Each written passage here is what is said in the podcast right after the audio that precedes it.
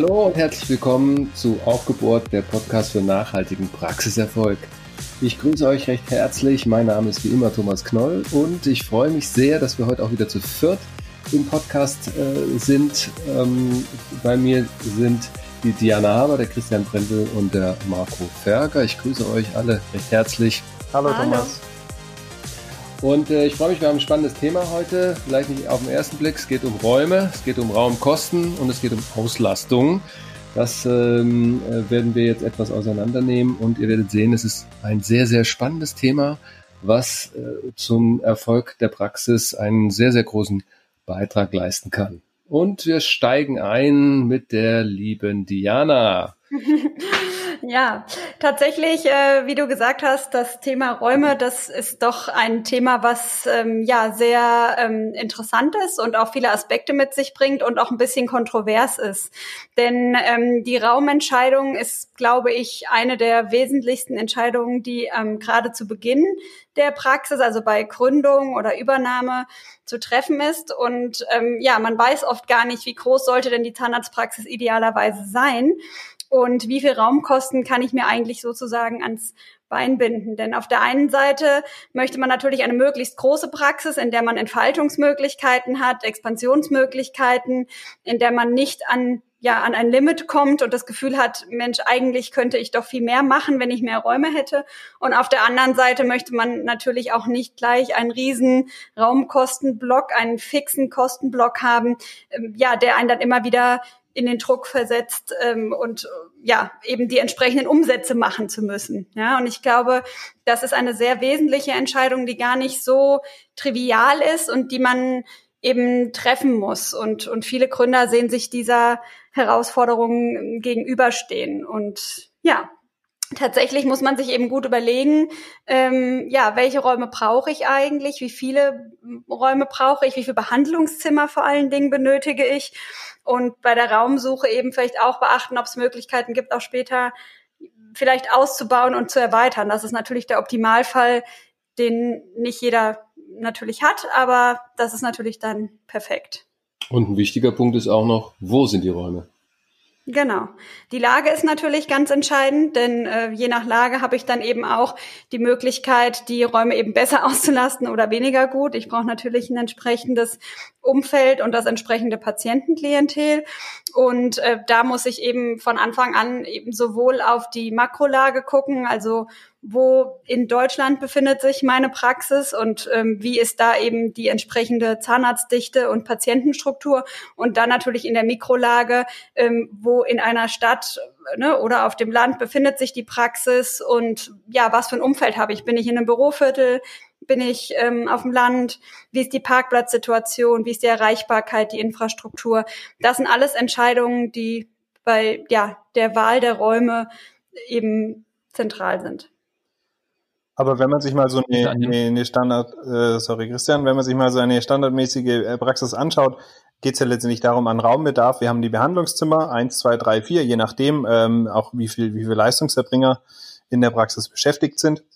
Man hat auf jeden Fall auch Sozialräume, also irgendwie einen, einen Mitarbeiterraum, vielleicht eine Küche, äh, ein Büro ähm, für die, vielleicht die Praxismanagerin oder mindestens die Praxisinhaber.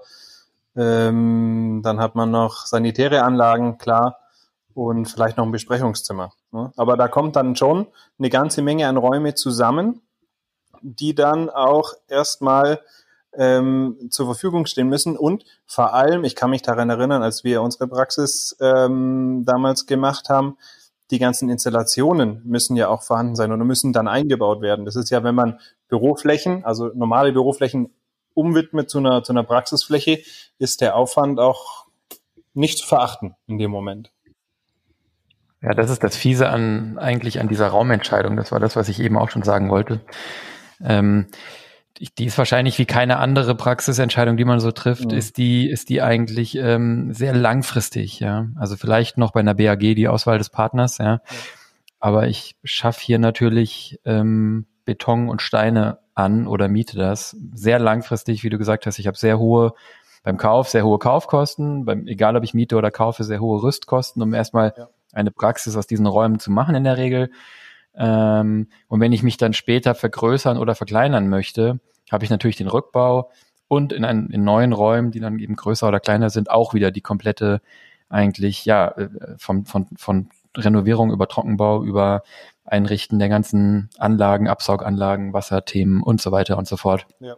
Und dadurch ist es natürlich eine Thematik, die sehr, sehr kostenintensiv ist. Und das geht ja zu Dianas Punkt, wenn sie dann falsch, äh, sagen wir mal, ähm, ähm, von der Größe her falsch ist, ja, also dann, äh, dann, dann ist es natürlich, ja, hat das schon relativ harte Konsequenzen. Also dann ist es schon mhm.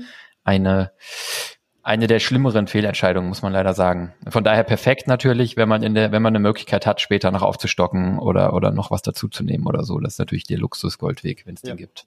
Auf jeden Fall. Also es gibt ja immer wieder Immobilien, wo man eben die Möglichkeit hat, vielleicht noch eine Etage dazu zu nehmen. Ich äh, habe auch immer wieder Kunden, die mir erzählen, dass sie zum Beispiel zwei Wohnungen gemietet haben und eine Wohnung erstmal als Wohnung gelassen haben und vermietet haben, aber mit der Möglichkeit, eventuell das später noch auszubauen. Ne? Oder die haben das zum Beispiel als Mitarbeiterwohnung erstmal vermietet. Fand ich auch eine schöne Idee. Also wenn man sich in irgendeiner Form eine Möglichkeit schon mal schaffen kann, wo die Räume eben nicht leer stehen, das haben wir häufig in letzter Zeit, wird immer wieder sehr groß gegründet und dann sagt man, wir wollen erstmal äh, entsprechend die Räume leer stehen lassen und noch nicht ausbauen, um Kosten zu sparen, äh, um dann eben später diese Räume auszubauen. Aber das führt dazu, dass ich eben Leerstand habe. Das sind trotzdem ja. Flächen, Quadratmeter, für die ich Miete bezahle. Und ich glaube, da ähm, ja, gibt es andere Wege, die etwas smarter sind. Und eine zweite Beobachtung, die ich mache, das ist, ähm, das sind eben ja, bestehende Praxen, die sehr groß äh, geworden sind, äh, oder was heißt groß geworden sind, die mittlerweile sehr viele Behandler haben auf kleinem Raum so rum und dann entschieden, entscheiden, dass sie expandieren müssen, wachsen wollen. Und da sie das in den jetzigen Räumen eben nicht können, weil sie früher das vielleicht nicht berücksichtigt haben oder es eben keine perfekte Immobilie dafür gab, jetzt nochmal ganz neu in neue Räume gehen und ganz eine ganz neue Praxis eröffnen. Und da ist der Sprung häufig sehr, sehr groß. Also da mhm. wird sich regelmäßig verdreifacht, vervierfacht oder sogar verfünffacht in der Praxisfläche. Und das finde ich auch eine sehr interessante Entwicklung, zumal man dann natürlich wieder schauen muss, dass man die Räume auch ausgelastet kriegt. Ja, ich finde es auch äh, in dem Hinblick auch noch ähm, aus, aus Patientensicht ist natürlich so ein ein Standortwechsel immer auch so eine Hürde, wo man vielleicht überlegt, will ich die wirklich gehen? Weil ich ich, ich habe nicht immer das Glück, dass ich quasi ins Haus nebenan gehe oder, oder äh, irgendwie noch äh, über mir oder unter der Praxis noch Räume zur Verfügung habe, sodass dann eben eventuell ein Standortwechsel in Betracht käme. Aber das eben zu tun, um die Patienten dann dazu bewegen, dort mitzugehen, ist schon immer so eine Hürde, die da, ähm, die man sich gut überlegen muss, ob man die nimmt. Ganz klar. Ja, ähm, also die, die, die Raumkosten sind im Prinzip die fixesten Kosten, die es gibt, ne? Also machen wir uns mal nicht so. Das, was Christian ja. vorhin gesagt hat, ist genau der Punkt. Deshalb äh, lohnt es sich, äh, sich mit dieser Thematik vor Entscheidung sehr intensiv zu beschäftigen. Ja, ja. Ähm, äh, und äh, ich finde das Thema Auslastung an der Ecke auch nochmal ein wichtiges, was Diana da gerade angesprochen hat wenn man Räume hat, die einfach leer stehen, dann ist es einfach totes Kapital. Mhm. Ja, weil äh, du, du hast, du sicherst dir zwar äh, sozusagen deine zukünftige äh, Erweiterbarkeit, was ja auch gut und wichtig ist, aber du hast halt extrem hohe Kosten, die durch den, durch die Fläche, die du zurzeit auslastest äh, mit Behandlungen, äh, entsprechend mitgedeckt werden muss. Ja. Und ähm, von daher sich so smarte Überlegungen zu machen, das als Wohnung zu vermieten, äh, das finde ich echt genial, was du da vorhin gesagt hast, Diana. Genau. Also wenn man diese Möglichkeit hat oder eben auch erweitern kann, dann, äh, dann hat man einen richtigen guten Platz gefunden. Und wenn dann noch die, die entsprechend genügend Parkplätze vorhanden sind äh, und die Leute die Praxis einfach erreichen können äh, und äh, dadurch der, der Patientenstrom äh, automatisch schon fast erfolgt, dann hat man eigentlich schon gewonnen. Ja. Sollen wir zur Orientierung mal unseren Hörern ein paar Zahlen an die Hand geben? Am besten, ja. Das wir reden gut. hier von Praxisgrößen, ist vielleicht ein bisschen abstrakt. Zahlen sind immer gut. Ich meine, ähm, eine, ich glaube, eine Größe, auf die man oft schaut, also im Benchmarking bei uns auch eigentlich im Einstiegspunkt äh, immer sozusagen, um zu gucken, ob in dem Raumbereich äh, vielleicht, vielleicht Potenzial liegt, sind die Raumkosten in Relation äh, zum Umsatz. Also mhm Raumkostenkennzahl im Prinzip. Ähm, Diana, äh, jetzt setze ich dich hier mal äh, direkt auf den Topf ohne Vorwarnung, aber hast du hast du im Kopf, was da so eine gängige Größe ist, äh, in ja. welchem Bereich die Raumkosten normalerweise liegen sollten im ja, Prozent also, vom Umsatz? Genau, also normalerweise ähm, liegt die Raumkostenkennzahl so bei vier bis acht Prozent im, im Normalfall. Es gibt natürlich Praxen in der Stadt in, in perfekter Lage, die dann eben auch mal schnell über die zehn Prozent kommen oder eben dann die Fälle, wo man eben zum Beispiel gerade expandiert hat, die Räume noch nicht ausgelastet hat, dann ist man eben auch schnell mal bei 15 Prozent und mehr. Da muss man sich allerdings dann dauerhaft überlegen, ob man das möchte. Ne? Wir haben ja eins, zwei ähm, Fälle in der Beratung, die dann ja sogar über 20 Prozent Raumkosten haben von den Einnahmen abzüglich Fremdlabor. Und da muss man sich das dann, denke ich, schon gut überlegen. Wenn man ein Fünftel seines Umsatzes nur für Raum ausgibt, dann kann man sich ja, ja ausrechnen, dass es hinten vielleicht etwas enger wird. Also in der Regel, um das nochmal ähm, zu wiederholen, ähm, wäre es optimal, wenn die zwischen vier und acht Prozent liegen, zumindest dauerhaft. Wenn es vorübergehend mal ein bisschen höher ist, dann ist das natürlich nicht dramatisch, wenn man dann wieder in eine Auslastungssituation kommt. Und diese Kennzahl, die kann ich eben, wenn ich in bestehenden Räumen bin, eigentlich nur senken, indem ich die Einnahmen erhöhe, also indem ich die Räume, die ich zur Verfügung habe, besser auslaste. Genau. Also letztendlich ist es so, dass die, der, sag mal, der Befund, wenn man so will, ähm, wenn die Raumkosten im Vergleich zum Umsatz jetzt irgendwie zu hoch sind, ja, dann kann das zwei Gründe haben. Ich habe entweder zu hohe Miete pro Quadratmeter oder zu hohe, ja, oder ich habe eben nicht den nötigen Umsatz pro Quadratmeter. Und was die Diana sagte, wenn ich in einer Praxis jetzt drin bin, dann kann ich an der Miete pro Quadratmeter in der Regel nicht mehr so furchtbar viel machen. Da geht es dann eher darum, habe ich die Räume richtig eingesetzt oder was weiß ich, kann ich vielleicht untervermieten oder mit meinem Vermieter sprechen, ist aber meistens schwierig. Und da ist dann sicherlich der Treiber ähm, der Umsatz pro Quadratmeter. Ich habe mir das mal angeschaut ähm, für ein Sample von Praxen, relativ großes Sample, wo der Umsatz pro Quadratmeter so liegt. Also in dem Sample hat jetzt hier die durchschnittliche Praxis eine Fläche von 400 Quadratmetern. Das ist wahrscheinlich ein bisschen größer als die durchschnittliche Praxis in Deutschland. Ich habe hier jetzt eher ähm, ähm, äh, so ein paar größere Praxen in dem Sample drin, ja, aber nur mal, dass man so das zur Einordnung weiß, ja. Ähm, Interessant fand ich, dass von den 400 Quadratmetern aber nur 100 Behandlungsfläche sind. Ja. Das ist der Punkt von Marco vorhin. Genau. Man denkt dann an die Behandlungszimmer. Das sind jetzt hier im Schnitt sechs für diese Praxen, also sechs Behandlungszimmer mit 100 Quadratmetern. Heißt dann, jedes Behandlungszimmer hat so äh, nach Adam Riese 16, 17 Quadratmeter im Schnitt. Und die, das sind aber dann letztendlich nur ein Viertel der Fläche, roundabout. Also ein bisschen mehr sind es hier knapp 30 Prozent der Fläche sind Behandlungen. Ähm, und der Rest sind eben Eingangsbereiche, Flur, Teamraum, äh, WC für Patienten und Team und Empfang, Wartezimmer. Erlebniswelt für die Kinder. Lager, Erlebniswelt für die Kinder, Röntgen und was für Steri und, und, und, und. Finde ich ganz interessant so, ein Viertel ist tatsächlich nur die Behandlungsfläche. Ja.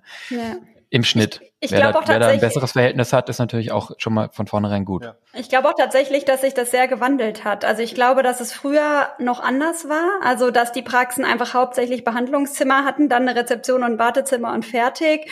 Und heute eben ja moderne große Praxisstrukturen sehr viel mehr Wohlfühlfläche haben, eben einen tollen Eingangsbereich, ein schönes Besprechungszimmer, jeder Chef vielleicht noch ein nettes Büro und einen Personalbereich. Es gibt Praxen, die haben eine Bar oder ein Kindergarten mit drin.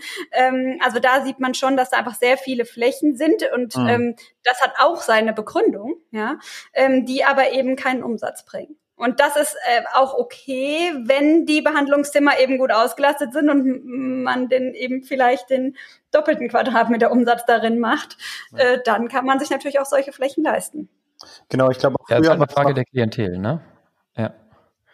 Früher war es, glaube ich, auch noch häufiger ähm, die klassische Einbehandlerpraxis. Äh, ich kenne viele äh, Bekannte von uns, die quasi auch Praxen von, von Eltern übernommen haben, wo äh, meistens dann eben Einbehandlerpraxen waren, der irgendwie äh, zwei, vielleicht drei Behandlungszimmer hatte, ansonsten nichts. Das heißt, es waren auch durchaus mal 100, 120 Quadratmeter Praxen, ähm, wo halt einer allein dann auch gut arbeiten konnte, letztlich. Mhm. Mittlerweile durch den Trend zu, zu mehr Behandlerpraxen, allein deswegen, äh, bedarf es oft schon mehrere Räume, äh, mehrere Behandlungszimmern.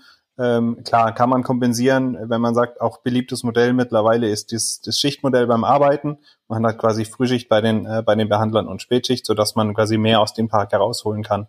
Da kann man dann die Kostenkennzahl wieder ein bisschen runterdrücken. Aber nichtsdestotrotz muss man sich das trotzdem äh, tatsächlich gut überlegen, glaube ich. ich. Ich glaube, dass mittlerweile sehr, sehr viel investiert wird und dass man dadurch auch eben sich einen gewissen Kostendruck aufbaut. Ne? Mhm. Und ähm, Klar kann das sich trotzdem sehr gut rentieren, aber es wäre eben vielleicht noch lukrativer, wenn man diese Räume eben vielleicht nicht hätte. Also es muss man einfach abwägen tatsächlich. Ne? Auch wie möchte ich arbeiten, ist ja auch für einen selbst vielleicht. Ne? Vielleicht trifft man auch diese Entscheidungen und sagt, ich mache das, damit ich mich wohlfühle, meine Patienten sich wohlfühlen und ich weiß, dass das eben mehr kostet, aber dann ist das ja auch in Ordnung. Das ist ja dann eine bewusste ja, also Entscheidung. Ne? Aber so als Schwabe wäre ich immer dafür, möglichst viel Auslastung, möglichst viel ähm, äh, aus einem Quadratmeter rauszuholen. Man kann, wohl, man kann ja Wohlfühlambiente auch anders gestalten, auch wenn es kleinere Räume sind. Und das fängt ja in dem Prozess auch noch ein bisschen weiter vorne an. Die Frage ist ja, wie viele Leute warten denn so im Wartezimmer und so weiter und so fort. Also Marco, bei euch zum Beispiel wartet eigentlich kaum noch einer im Wartezimmer. Ja? Dann brauchst du auch kein großes Wartezimmer. Hast trotzdem ein nettes Zimmer, was äh, schöne Ambiente hat, wenn dann mal einer sitzt. Aber wenn du vorne im Prozess schon anfängst, äh, ähm, entsprechend äh, die, die Leute ja, im Prozess schnell zu behandeln und dann auch äh, schnell wieder raus sozusagen, dann, dann äh, ist das die beste Effizienz. Richtig. Also ich, ja, ich, also ich, ich sehe das, das immer ja sehr kritisch, wenn dann zu viel Quadratmeter da angemietet wird. Ich meine, gut, wenn du irgendwo auf dem platten Land viel Quadratmeter anmieten kannst und nicht viel, äh, nicht viel Kosten dafür hast, dann ist es ja auch okay, wenn dann die Leute da hinkommen. Wenn du aber im 400 Quadratmeter mitten in der Stadt hast, da kannst du schon ganz schön was für bezahlen. Genau. Es darf mich halt nicht in meiner Behandlung beeinträchtigen. Ja? Also ähm, wir haben schon wirklich auch teilweise raummäßig sehr, sehr kleine Mehrbehandlerpraxen, die super effizient sind, die ich jedes Mal für ihre tollen Raumkosten lobe, die aber sagen, ja, wir laufen uns aber auf den Füßen rum und wir müssen dringend ähm, unsere Räume eben ausbauen und wir brauchen mehr Platz. Und dann ist es aber an der Zeit zu sagen, jetzt überlege ich mir einmal, wie viel Quadratmeter möchte ich denn zukünftig haben? Und, und dann hat, haben viele immer Angst, dass sie in dieser Entscheidung wieder irgendwann zu klein zu werden. Ähm, fangen sie dann an, sehr, sehr große Praxen zu gründen. Und ich, ich könnte mir vorstellen, dass wir davon auch einige im Sample haben, weil wir natürlich durch die, durch das Angebot der ähm, Standortanalyse und Profit Center Rechnung auch tatsächlich eher größere Einheiten sicherlich da drin haben. Aber Christian, wie hoch sind denn jetzt die Kosten pro Quadratmeter? Ja, die Kosten pro Quadratmeter, die, also die Mietkosten pro Quadratmeter hier im Schnitt in dem Sample sind jetzt bei 12 Euro. Ähm, die Bandbreite ist dann natürlich groß. Ja, das geht jetzt hier, ich sag mal, das erste Quartil ist bei 9, das dritte bei 16 und das geht hier von 5 Euro bis paar 20. Ähm, das zeigt einfach mal die Bandbreite und das geht zu einem Punkt, den ihr eben so auch im Vorbeigehen angeschnitten habt, nämlich die Frage, wie viel machen die Behandlungszimmer von meiner Fläche, von meiner Gesamtfläche aus? Die richtet sich ja auch danach, wie viel eben die Miete beträgt. Und wenn ich in Frankfurt eine Innenstadtlage habe auf der Freskas oder in der Schillerstraße, Goethestraße oder so, ja, dann habe ich natürlich, bin ich natürlich nicht, ist es natürlich nicht so ideal, wenn ich da von 400 Quadratmetern nur 70 Quadratmeter Behandlung habe. Ja, da werde ich sicherlich einen anderen äh, Trade-off machen ähm, und ähm, da, da ist es einfach gegeben so, ne? Bei Praxen, die irgendwie ein bisschen außerhalb sind oder auf dem Land, wo ich wo ich günstigere Flächen habe, da kann ich natürlich dann auch äh, mir eher Dinge ja, verwirklichen und Flächen schaffen, auch fürs Team oder auch für die Patienten. Ne? Und Thomas, sein Punkt ist natürlich klar, die, die Praxen absolut richtig, die jetzt äh, eigentlich mit der Zeit gehen. Die haben natürlich sowieso ein Patientenmanagement, das darauf ausgelegt ist, dass nicht mehr fünf im Wartezimmer sitzen. In Corona-Zeiten mehr denn je. Und da kann man auch mal hinterfragen, wie groß diese Räume denn eben sein müssen. Und was man dann natürlich beobachten kann, noch zu einem Punkt, den Marco eben gebracht hat, ich habe jetzt eben gesagt, 28 Prozent sind die Raum, äh, sind die Behandlungsräume von der Gesamtfläche im Schnitt hier. Und das ist bei Einzelpraxen, sind das, machen die etwas weniger an der Gesamtfläche aus, weil eine Einzelpraxis im Vergleich zu einer BAG natürlich trotzdem einen Patienten-WC braucht, ein Team-WC mhm. braucht, einen Empfang braucht und ein Wartezimmer braucht. Und das ist dann bei einer BAG mit zweimal so viel Behandlungszimmern nicht ja, alles klar. doppelt so groß. Ja? ja. Das heißt, BAGs sind hier leicht im Vorteil. Die haben also insgesamt schon ein besseres Verhältnis von ähm, Behandlungsfläche zu Gesamtfläche. Ja? Jetzt haben wir die Kosten ähm, pro Quadratmeter, ja. Aber Diana hat es vorhin schon gesagt, ist eigentlich gar nicht der primäre Treiber der Raumkosten, sondern der primäre Treiber äh, der Raumkostenkennzahl zumindest ist natürlich der Umsatz, den ich auf dieser Fläche dann mache. Ja. Und wenn ich das jetzt auf die Gesamtfläche beziehe, also nicht auf die Behandlungsfläche, sondern auf die Gesamtfläche der Praxis, sage, wie viel Umsatz, also wie viel Praxisleistung im Prinzip. Wie immer, der aufmerksame Hörer weiß es schon. Wir nehmen also das Praxis, den Praxis, ähm, ähm, die Erlöse der Praxis und ziehen das Fremdlabor ab. Ja? Und diese Zahl teile ich für ein Jahr, teile ich durch die Quadratmeter der Praxis und dann kriege ich den Flächenumsatz. Jetzt äh, gucke ich hier in die Runde. Habt ihr eine Idee, wo so eine Praxis liegt? Das ist jetzt ein bisschen gemein. Muss ich gemein. Im Jahr? Nee. Ja, bevor ihr jetzt daneben greift, verschone ich euch vielleicht. der Marco rechnet schon im Kopf für eure Praxis. Aber bei der Wärme führst du uns hier aufs Glatteis. Na gut, okay. Ich, ich verschone euch, ich verschone euch. Also, ähm, die durchschnittliche Praxis in dem Sample hier, einfach, ich glaube, von der Größenordnung her kommt das auch hin, liegt bei ungefähr 4.500 Euro. Lag mir gerade auf der Zunge. Leistung. Ja, genau. 4430 wolltest du sagen, ne? Genau. Ähm, pro Jahr. Ja. Ähm, die Bandbreite ist hier brutal. Das geht also von vielen Praxen, die so nur auf 2000 Euro pro Quadratmeter kommen, bis hoch zu Praxen, die bei 10.000 liegen ähm, einfach mal um die Bandbreite zu zeigen. Und äh, ich fand das eigentlich ganz interessant, weil das ist eine Zahl, die habe ich jetzt noch nicht so furchtbar oft, äh, eigentlich habe ich die sogar noch nie gesehen oder gehört, aber die ist halt im Zusammenhang mit den Raumkosten halt viel, viel relevanter als die Miete pro Quadratmeter. Ne? Weil die Miete pro Quadratmeter, habe ich ja gesagt, zwischen 9 und 14 Euro, das ist nicht der Riesenunterschied, aber ob ich eben 2000 Euro pro Quadratmeter mache oder 10.000 Euro Umsatz pro Quadratmeter, das ist ein Riesenhebel. Ne? Und witzigerweise, ich habe mir mal angeguckt, was so in anderen Industrien so realistisch ist. Und da liegen Zahnarztpraxen tatsächlich ungefähr gleich auf, zum Beispiel mit dem Einzelhandel. Ja. Also Bekleidung und Lebensmittel-Einzelhandel, die liegen so bei 3.000, 4.000 Euro. Und Aldi macht 10.000 interessanterweise, ja. obwohl die ja günstige Preise haben. Äh, ein Apple liegt bei 50.000, Tiffany und Co., äh, Luxus, äh, und Schmuck liegen bei 25.000. Das ist bei Zahnarztpraxen, glaube ich, eher nicht drin, aber ich fand das eigentlich ganz spannend, dass das ähm, hier so ähnliche Größenordnungen sind. Ja. Mhm. Und das ist, glaube ich, vielleicht auch mal ganz cool für die eigene Praxis, mal einfach mal auszurechnen, wie viel machen denn die Raumkosten von meinem Umsatz aus und wie viel Umsatz mache ich denn pro Quadratmeter? Und damit habe ich eigentlich schon ein ganz gutes Bild, äh, wo ich da stehe. Viereinhalbtausend, wie gesagt, war der Median. Ja, und, und, und insgesamt, ich glaube, wir wollen ja wahrscheinlich insgesamt auch nochmal über Auslastung in einer anderen Folge sprechen ist eben Auslastung äh, auch relativ einfach sich mal anzugucken. Entweder mit solchen Kennzahlen oder man guckt sich auch mal an, wann bin ich eigentlich in den Räumen und wann behandle ich. Das kann man sich auch relativ einfach auch mal aufmalen. Und ähm, dann sieht man nämlich, was ich für eine, was ich für eine Auslastung habe. Und das ist hier nicht anders wie, wie zum Beispiel beim, Flug, beim Flugzeug. Da merken wir mit Corona, wie das, wie das funktioniert. Wenn ein Flugzeug nicht in der Luft ist, dann arbeitet es nicht und dann gibt es auch keinen Umsatz. Und genauso ist es natürlich auch beim, beim Zahnarzt, wenn, wenn, wenn äh, die Behandlungseinheit äh, so, so rumsteht, dann äh, äh, spielt sie auch kein Geld rein. Ähm, das heißt Auslastung, Auslastung, Auslastung. Ja, absolut. Also da werden wir sicherlich nochmal eine separate Folge ausführlich zu machen.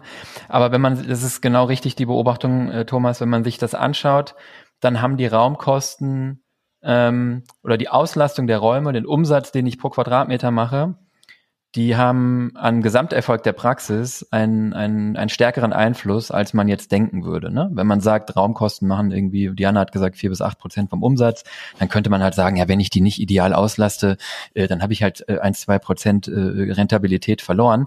Aber das ist nicht der Punkt, sondern der Punkt ist genau das, was Thomas eben gesagt hat. Mm, der Umsatz pro Quadratmeter am Ende des Tages ist ein Maß auch für die Auslastung der Praxis.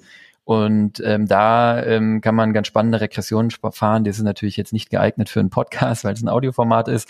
Aber man sieht eben, dass, ähm, dass der Umsatz pro Quadratmeter überproportional die Rentabilität steigert. Und das ist genau der Punkt. Und das liegt halt letztendlich daran, dass Zahnarztpraxen mh, mm, hohe Fixkosten haben. Also wenn wir wenn wir mal angucken, was sind wirklich fixe Kosten, hart fixe Kosten, dann liegen die so bei einem Viertel und dann kommen nochmal 50 bis 60 Prozent Personalkosten obendrauf. Die, die sind mindestens sprungfix, würden wir sagen. Also die sind eigentlich auch fixe Kosten. Ähm, das heißt, wenn ein Patient mehr kommt, habe ich jetzt nicht unbedingt mehr äh, Personalkosten, sondern irgendwann muss sich halt jemand Neues einstellen, aber das passiert dann in so einem Sprung.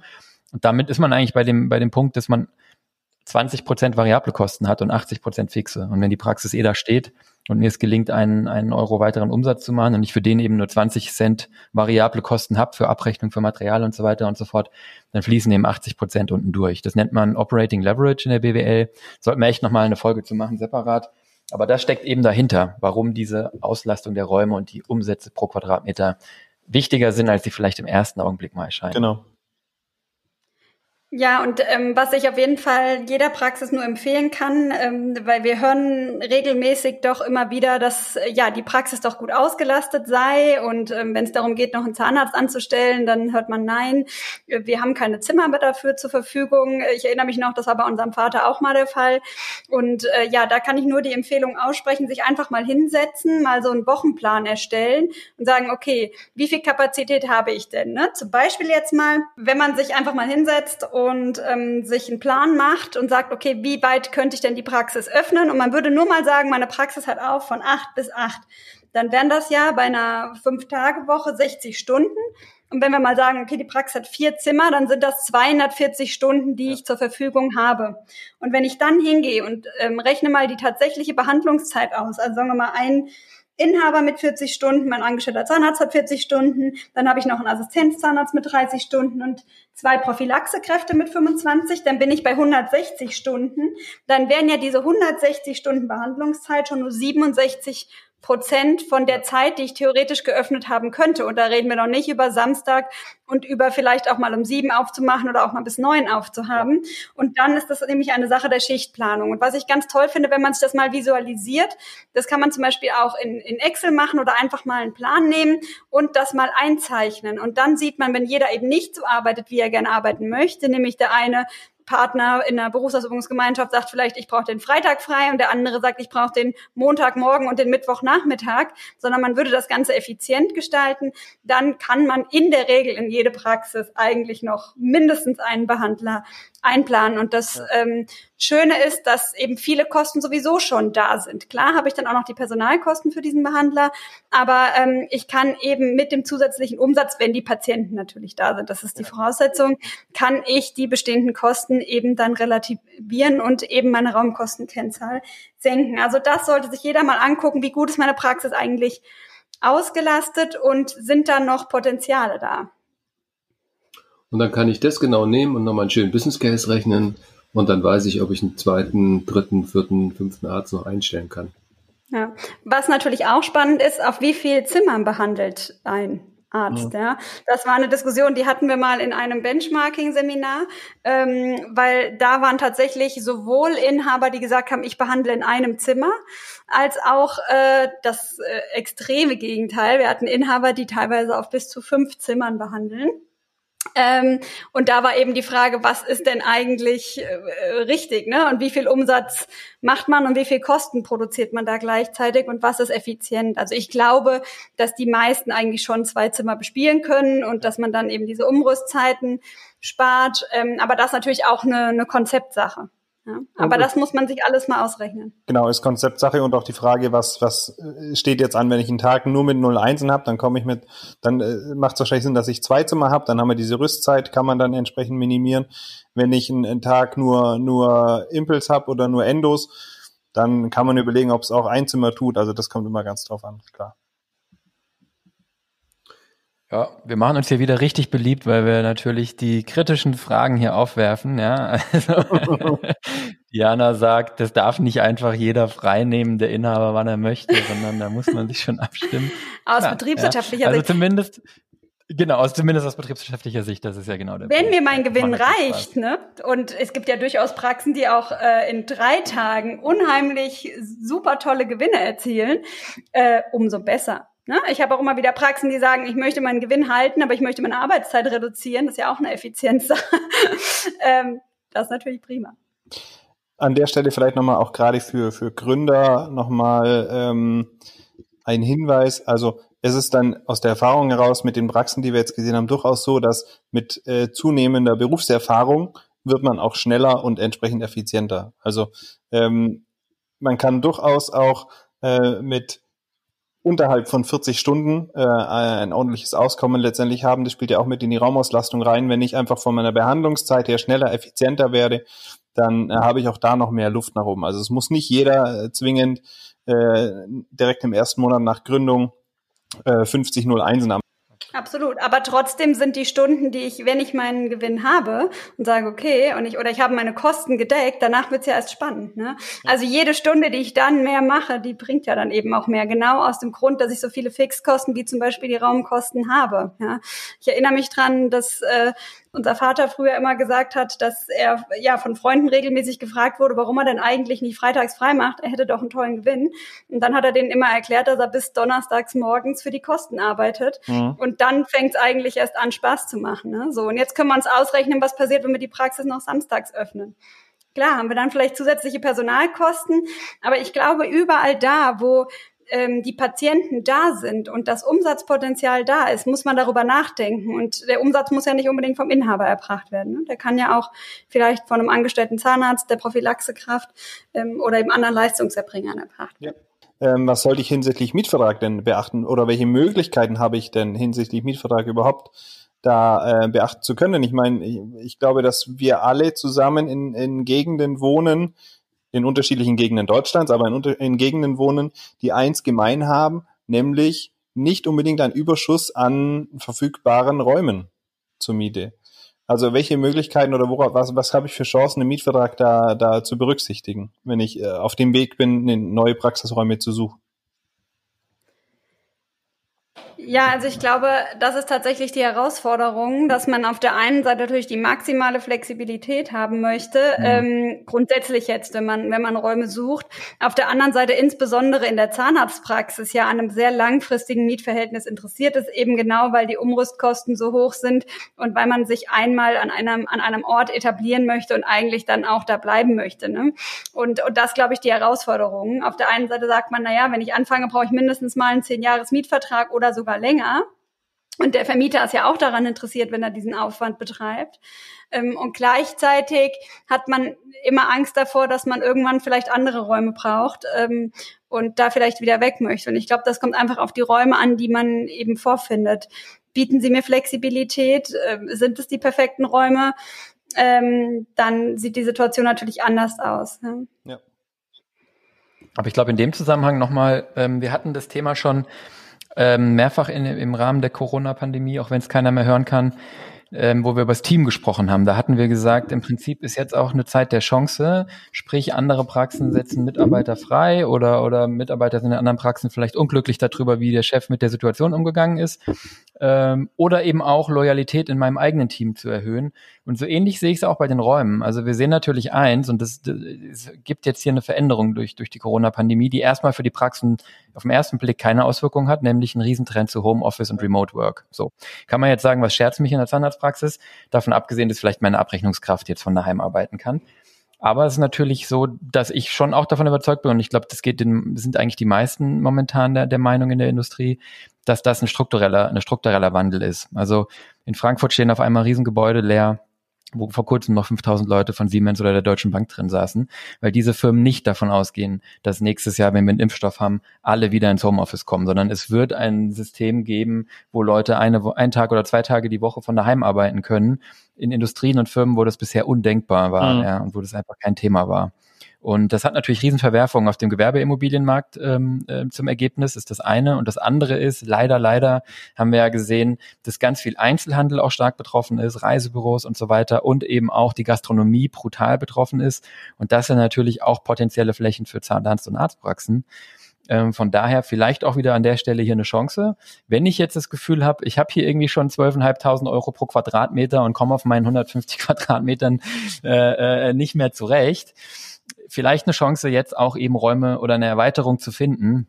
Ich habe gerade kürzlich mit einem mit einer Praxis gesprochen, die auf der gegenüberliegenden Straßenseite Räume dazu nehmen konnte. Oh, und das war dann gar nicht die Frage von Umzug, sondern die haben im Prinzip einfach auf der anderen Seite noch ein kleines Wartezimmer eingerichtet und Behandlungsräume und das war's. Ja. Und dann also vielleicht auch eine Chance an der Stelle kleinen Tunnel rüber, genau, mit so einem Aufzug, und dann geht man in so ein, naja. Aber viele, ja, viele machen zum Beispiel auch, ähm, die, also viele lagern zum Beispiel auch das Eigenlabor dann in andere Räume aus, ne? Die können vielleicht durchaus auf der anderen Straßenseite sein oder machen eine Prophylaxe-Lounge. Und ähm, in dem Zusammenhang, was natürlich auch eine schöne Möglichkeit ist, um die Räume zu erweitern, ist die Übernahme einer anderen Praxis. Also ja. es sind ja so viele Praxen abzugeben, die vielleicht keine ähm, per perfekten Übernehmer finden, die aber für eine Bestandspraxis eine durchaus durchaus gute Erweiterungen sein können. Und zwar kauft man sich dadurch ja vor allen Dingen Räume, Mitarbeiter und Patienten ein. Ja. ja also immer da, wo man ähm, eben vielleicht die Erweiterung sucht, sollte man auch mal sich im Umfeld umsehen, ob es in der Nähe vielleicht Praxen gibt, die abzugeben sind. Ähm, da haben wir schon sehr viele schöne Beispiele erlebt, ähm, ja, wo das eine Win-Win-Situation war. Prima. Haben wir alle Punkte durch, oder? Alle nicken. Ich mache an der Stelle noch einen Shameless Plug, ähm, weil ich es immer gerne mache, äh, weil es einfach passt an der Stelle.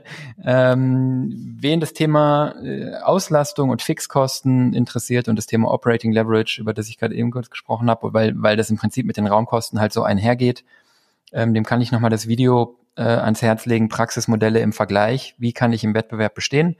Das hatten wir auf dem Dumpsoft Ostsee Forum. Äh, das ist jetzt in der Zwischenzeit auch auf unserer Homepage solvi.de ähm, da geht es um genau das Thema, wo sind effiziente Praxisgrößen, warum werden Praxen mit zunehmender Größe erstmal effizienter, wo sind Grenzen davon. Also vielleicht, wer nicht auf die Podcast-Folge dazu warten will, kann sich auch gerne das Video schon mal angucken. Ich packe das auch in die Show Notes. Ansonsten sind wir für heute durch. Wir hoffen, euch hat die Folge gefallen ähm, und wir haben vielleicht ein paar neue Impulse gegeben. Wenn das der Fall ist, dann abonniert uns gerne.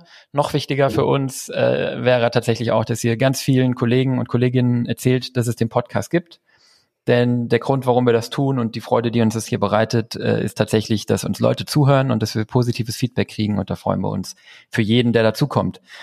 Ebenfalls freuen würden wir uns, wenn wir von euch noch mehr hören würden, mehr Fragen, Kritik, Lob, Anregungen, Vorschläge für Folgen.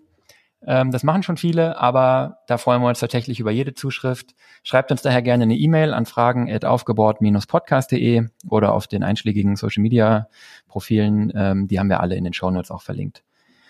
Und damit würde ich mal sagen, draußen scheint noch die Sonne, Spätsommerabend, äh, 16.43, vielleicht ein bisschen früh für Feierabend.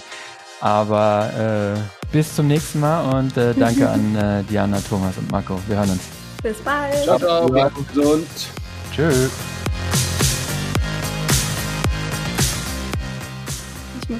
Die Praxis hätte von 8 bis 8 auf, dann wären das ja 60 Stunden. Das wäre bei 4. Heute läuft